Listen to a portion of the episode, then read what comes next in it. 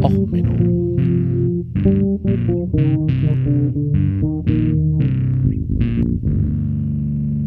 Der inkompetente Podcast über Dinge aus Militär, Technik und Computer, die so richtig in die Hose gingen.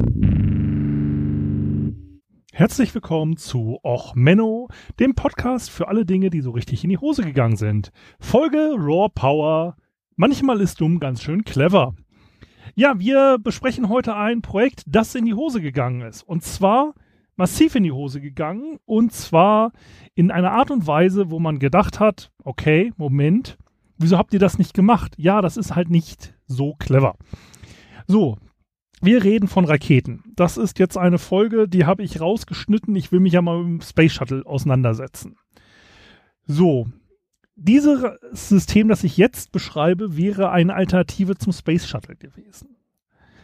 Ähm, wenn man sich damit ein bisschen beschäftigt, versteht man auch, warum ich mit dem Space Shuttle nicht so richtig zufrieden bin. Wir reden heute vom Big Dump Booster. Also dem großen, blöden Booster.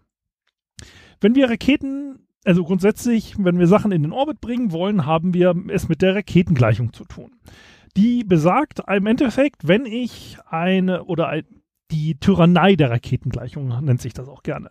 Die besagt im Endeffekt, wenn ich etwas in den Orbit bringen will, brauche ich dafür eine gewisse Menge Geschwindigkeit und Energie. Also wenn wir jetzt eine perfekte, ne, wir kennen Einstein, Energie, Masse, Geschwindigkeit, bla bla bla. So, wenn wir, ich möchte jetzt keine Formeln verwenden, es gibt ja immer die Sache, dass wenn man angeblich Formeln verwendet, äh, macht man es uninteressanter. Also lassen wir mal die Formeln weg, aber wir wissen alle, wovon gesprochen wird. Ähm, Im Endeffekt, wenn ich jetzt also Energie perfekt verwandeln könnte, bräuchte ich halt eine gewisse Menge Treibstoff, um eine gewisse Menge Masse in den niedrigen Erdorbit zu bringen, den Leo. Der Leo ist eigentlich quasi die Vergleichsgröße für alle Raketen.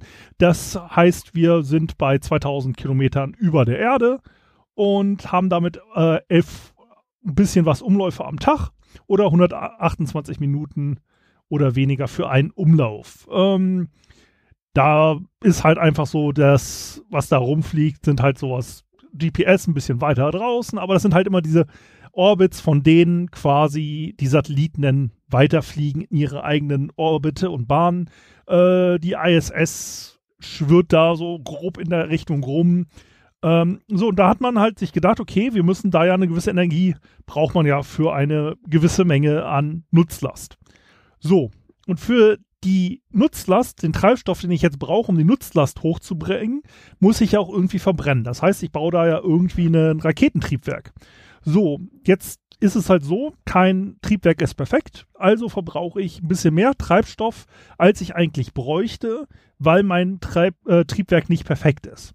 So, dann brauche ich natürlich jetzt auch noch das Gewicht des Triebwerks, muss ich ja dann auch jetzt in den Orbit schleppen und dann muss ich noch Tanks mitschleppen und so weiter. Und dadurch wird dann auf einmal die Rakete recht groß für relativ wenig Nutzlast. Jetzt kann man sich natürlich überlegen, ähm, ich möchte ja nicht immer leere Tanks mitschleppen und ich möchte auch nicht äh, quasi überflüssig große äh, Treib Triebwerke mit mir rumschleppen, dann kann ich ja dann Sachen abwerfen. Da kommen wir dann hin zu den mehrstufigen Systemen. Dadurch, dass man immer wieder was wegschmeißt, muss man weniger Gewicht mit sich rumschleppen und kommt dann besser hoch. Ähm, und dann ist man halt irgendwann im Orbit. Und natürlich, wenn man jetzt mehr mitnehmen will, bei gleicher Rakete und gleicher Menge Treibstoff kann ich mir überlegen, ja, ich mache jetzt halt das, die Rakete leichter, weil dann habe ich mehr Treib, ne, habe ich mehr Gewicht quasi zur Verfügung und mache dann halt irgendwelche Hightech Aluminium Geschichten und ich kann natürlich auch an meinem Triebwerk jetzt noch rum experimentieren und das besser machen. So, und da gibt es halt einfach physikalische Gesetze. Ich, wenn ich das optimieren will, dann muss ich da aufwendige Prozesse machen, muss ich auch Hightech-Materialien nutzen im Zweifelsfall und kriege dann halt immer weniger Return von meinem Investment, das ich jetzt in so ein Triebwerk reinstecke. Ne, kann man sich ja vorstellen, wenn jetzt mein Triebwerk von 70 auf 80 Prozent Effizienz zu steigern, ist einfach. Von 80 auf 90 wird ein bisschen schwieriger, aber von 90 auf 95 Prozent und von 95 auf 99 und von 99 auf 99,9, das werden immer aufwendigere und schwierigere Schritte, die ich jetzt machen muss, um mein Triebwerk besser hinzukriegen. Die andere Variante wäre, ich mache einfach alles größer. Ich mache meine Rakete größer. So, ja, gut, brauche ich mehr Treibstoff. Gut, kriege ich aber auch mehr hoch. So, und dann gibt es irgendwann den Punkt, wo die Gewichtsersparung, Gewichtseinsparung von Aluminium zu Stahl wegfällt. Das ist jetzt auch der Grund, warum das neue Raumschiff, was Elon Musk für SpaceX da bauen lässt, die machen das auch aus Stahl. Weil sie sich halt irgendwann festgestellt haben, Stahl ab einer gewissen Größe hat eigentlich keine größeren Nachteile mehr zu Aluminium. Aber das ist eine Erkenntnis, die gab es auch schon 1962. Ja, bevor wir auf dem Mond gelandet sind. Es gab dort ein, die NASA hatte sich ja damals überlegt, okay, wenn wir jetzt auf dem Mond gelandet sind, dann möchten wir da eine Basis errichten, wir möchten eine Weltfahr äh, Weltraumfahrernation werden und wir wollen permanent im All bleiben und möchten Kolonien bauen, möchten Asteroiden abbauen, möchten damit reich werden. Das war so die Grundidee unter Kennedy. Ähm, dass das dann mit einem anderen Präsidenten ein bisschen anders gelaufen ist, reden wir jetzt mal nicht drüber. Das Ganze Thema und den ganzen Komplex mache ich mal in einer anderen Folge. Ich wollte jetzt einfach mal über die Sea Dragon reden. 1962 eine Idee gemacht äh, und ein Projekt daraus gemacht unter Robert Trunks äh, von der Firma Aerojet. Die Firma Aerojet hat zum Beispiel das Triebwerk gebaut, mit dem auf dem Mond gelandet wurde. Also die Landestufe, da haben die das Triebwerk für gebaut. Ist auch relativ simpel gebaut, soll halt einfach funktionieren und nicht die effizienteste Maschine sein. Und die dachten sich, hey, wenn wir da für die Mondlandung sowas bauen, sowas Dummes, aber robust, gut funktionierendes, wir nehmen mal die Idee und rennen mal ein bisschen weiter. Wir gucken mal, wie können wir denn so richtig, richtig dumm Raketen bauen. Dann kamen sie auf die Idee, ja, wir sind hier an der Küste. Wir könnten ja jetzt mal sagen, wir haben hier eine Firma, die baut U-Boote, die also zylinderförmig irgendwas aus Stahl herstellen könnte man der Firma nicht sagen, macht mal den Zylinder ein bisschen länger und dann haben wir eine Rakete. Und haben sich überlegt, naja, okay, wenn wir jetzt eine Rakete in der Schiffswerft bauen, dann kann man die ja bequem auch mit dem Schiff wie so ein anderes Schiff schleppen. Also ne, ist ja ganz normaler Vorgang, dass man so einen Schiffsneubau einfach mit einem Schiff rumschleppt. So, da könnte man die jetzt zum Kennedy Space Center per Schiff einfach nur schleppen. Und dann könnte man sie von dort aus starten lassen. Dann sagte sich ein Ingenieur, Moment, warum sollen wir die überhaupt an Land schleppen? Warum sollen wir eine schwere Rakete jetzt aus dem Wasser rausziehen mit irgendwelchen Kränen, denn auftanken und dann starten? Wir könnten die doch auch aus dem Wasser starten. Da haben sie einen Test gebaut. Das war die sogenannte Sea Horse äh, Geschichte. Und da haben sie halt einfach mal eine Test für gebaut. Da haben sie einfach eine alte äh, Armeerakete, so eine Corporal Missile genommen und haben die einfach aus dem Wasser gestartet. Und stellte sich raus, ja, hey, das funktioniert. Also klar, man braucht dann halt hinten einen Stopfen auf der ähm, äh, Triebwerksmündung quasi. Ja, aus der Raketennosse am Englischen, wie heißt das auf Deutsch? Raketenglocke. Äh, die Raketenglocke, da muss man halt einfach vorne einen Stopfen drauf machen, dass da nichts reinfließt. Und dann füllt man das Ganze mit brennbaren Materialien und dann zündet man das und das Wasser wird dann halt durch den Druck E rausgedrückt. Da kommt nichts rein. Dann kann man aus dem Wasser ohne Probleme was starten. Und da haben sie halt eine Rakete bis auf 185 Kilometer geschossen, haben festgestellt, jo, läuft, passt, klar, können wir machen. Und dann haben sie sich überlegt, okay, Moment, wenn wir das, das klappt, dann kann man das ja auch in groß machen. Und dann haben sie halt äh, das Ganze ordentlich vergrößert. Und zwar im Konzept wäre die Sea Dragon 150 bis 160 Meter lang geworden, je nachdem welchen Entwurf, 23 Meter breit und hätte in der ersten Stufe 350 Meganewton verursacht mit ganz normalem RP1, das ist ein besserer Kerosin und äh, flüssigen Wasserstoff, äh, flüssigen Sauerstoff, sorry, kein Wasserstoff. Und man hat sich überlegt, naja, so diese Turbopumpen, die man zum Beispiel bei Saturn 5 verwendet, die sind ja auch sehr anfällig. Du musst halt erstmal ein bisschen Treibstoff verbrennen, um diese Pumpe in Gang zu kriegen. Und diese Pumpe pumpt dann den restlichen Treibstoff. Und das ist halt relativ komplex, sehr aufwendige quasi Klempnerarbeiten in der Rakete. Und die gehen dann halt gern mal kaputt. Turbopumpenfehler sind so ein relativ anfälliges Problemchen bei ähm, Raumfahrt. Also Turbopumpen sind da einfach, du hast halt hohe Durchflüsse, hochexplosive, hochkorrosive äh, Stoffe äh, und hohe Geschwindigkeiten, hohe Drücke. Das ist alles, jeder mechanische Ingenieur denkt sich so, ach nee, also wenn das nicht sein muss, dann können wir die weglassen. Und so Turbopumpen sind auch schwer. Die musst du halt mit dir rumschleppen. Und da haben sie sich gesagt, ja, dann machen wir doch einfach einen Stickstofftank und drücken den Treibstoff per Druck einfach aus den Tanks raus. Macht man normalerweise nicht, weil es halt einfach größentechnisch doof ist. Also Turbopumpen sind etwas kompakter und leichter als solches, so effizienter. Aber wenn man halt nicht auf Effizienz Wert legt, dann kann man halt auch einfach mal einen Stickstofftank nehmen und den Treibstoff per Druck rausdrucken. Ist halt relativ üblich. Stufe 2 genauso simpel, genauso einfach geplant. Ähm, ein bisschen kleiner, damit sie natürlich dann ne, oben auf die Rakete drauf passt, in die Verkleidung.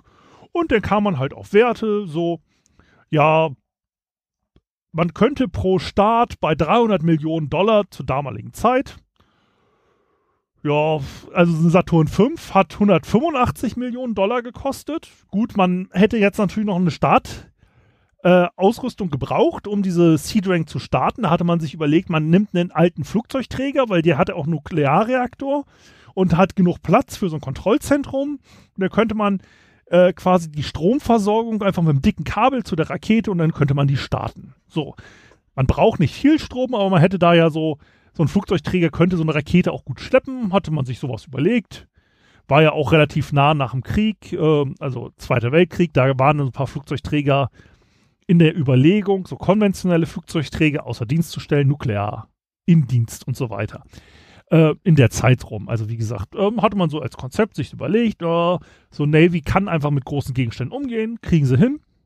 Und wie gesagt, 300 Millionen Dollar Startkosten, äh, Saturn 5 185 Millionen Dollar. Also, na gut, doppelt so teuer. Aber die Saturn 5 hat bei 110 Meter Länge und 13 Meter Durchmesser nur 120 Tonnen in den niederen Erdumlaufbahnen geschafft. Natürlich zum Mond war die Nutzlast noch geringer, weil man natürlich den Treibstoff und so weiter zum Mond auch erstmal dahin kriegen musste. Aber wie gesagt, man hätte jetzt bei der ähm, Sea Dragon eine ungefähre Nutzlast gehabt, so von 500 Tonnen, also so im Schnitt 450 bis 550 Tonnen in den niederen Erdorbit.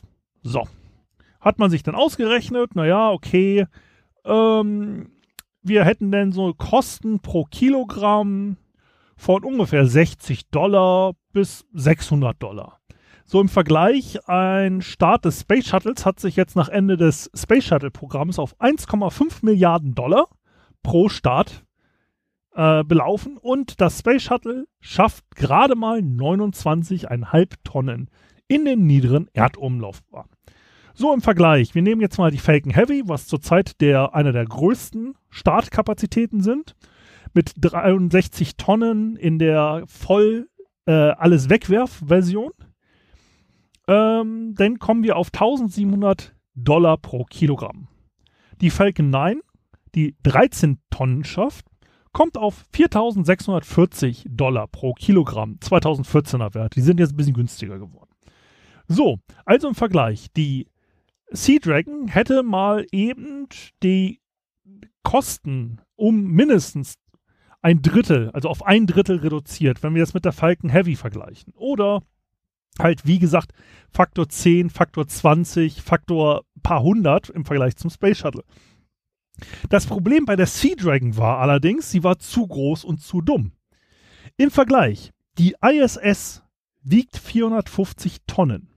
Das heißt, man hätte mit einer Sea Dragon die komplette Raumstation in den Orbit pusten können. Ohne Probleme.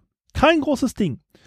Die Sea Dragon hätte wunderbar funktioniert, hätten wir eine große kommerzielle Raumfahrt mit Stationen, mit irgendwelchen Raumschiffen, die zu den Asteroiden fliegen müssen, die halt dort was abbauen müssen und dann das Zeug wieder runterbringen müssen und so weiter. Die Sea Dragon war zu groß und zu dumm für ihr eigenes Gelingen. Man hatte halt die Projekte gemacht, hat festgestellt, jo, würde wunderbar funktionieren, aber es gibt keinen Markt dafür. Weil man kann halt mit einer solchen Rakete so viel Nutzlast in den Orbit schießen, dass keine Person dran interessiert ist. Es gab halt einfach keinen Markt für diese Technik. Und das ist das Schlimme in der Technologie und in der insgesamten äh, Geschichte der Technik als solches. Es gibt öfters mal den Fall, dass jemand sich überlegt, okay, es wäre eine gute Idee, irgendwas zu bauen. Das Produkt ist technisch revolutionär, viel besser als alles andere, aber es existiert zu dem Zeitpunkt einfach noch kein Markt dafür. Und die Sea Dragon ist deswegen einfach nur gestorben, weil man sich gedacht hat, naja, okay, wir brauchen so etwas noch nicht. Und dann hat man halt, als äh, man den Krieg angegriffen, äh, anfing in Vietnam und NASA einfach weniger Geld kriegte, wurde halt auch das komplette äh, Research-Projekt mit dem Sea Dragon in dem äh, RD-Abteilung von Aerojet einfach komplett gestrichen, weil Aerojet kein Geld mehr hatte. Und damit ist dann halt Sea Dragon gestorben. So, hiermit also zur ersten richtigen Weltraumfolge. Ich hoffe, es hat euch gefallen. Wie immer, gebt mir gern Feedback über die bekannten Kanäle, folgt mir auf Twitter, ratet mich auf iTunes und was man sonst alles noch am Ende eines Podcasts sagen sollte. Und dann wünsche ich euch erstmal einen schönen Tag. Bis zum nächsten Mal. Alles Gute, euer Sven.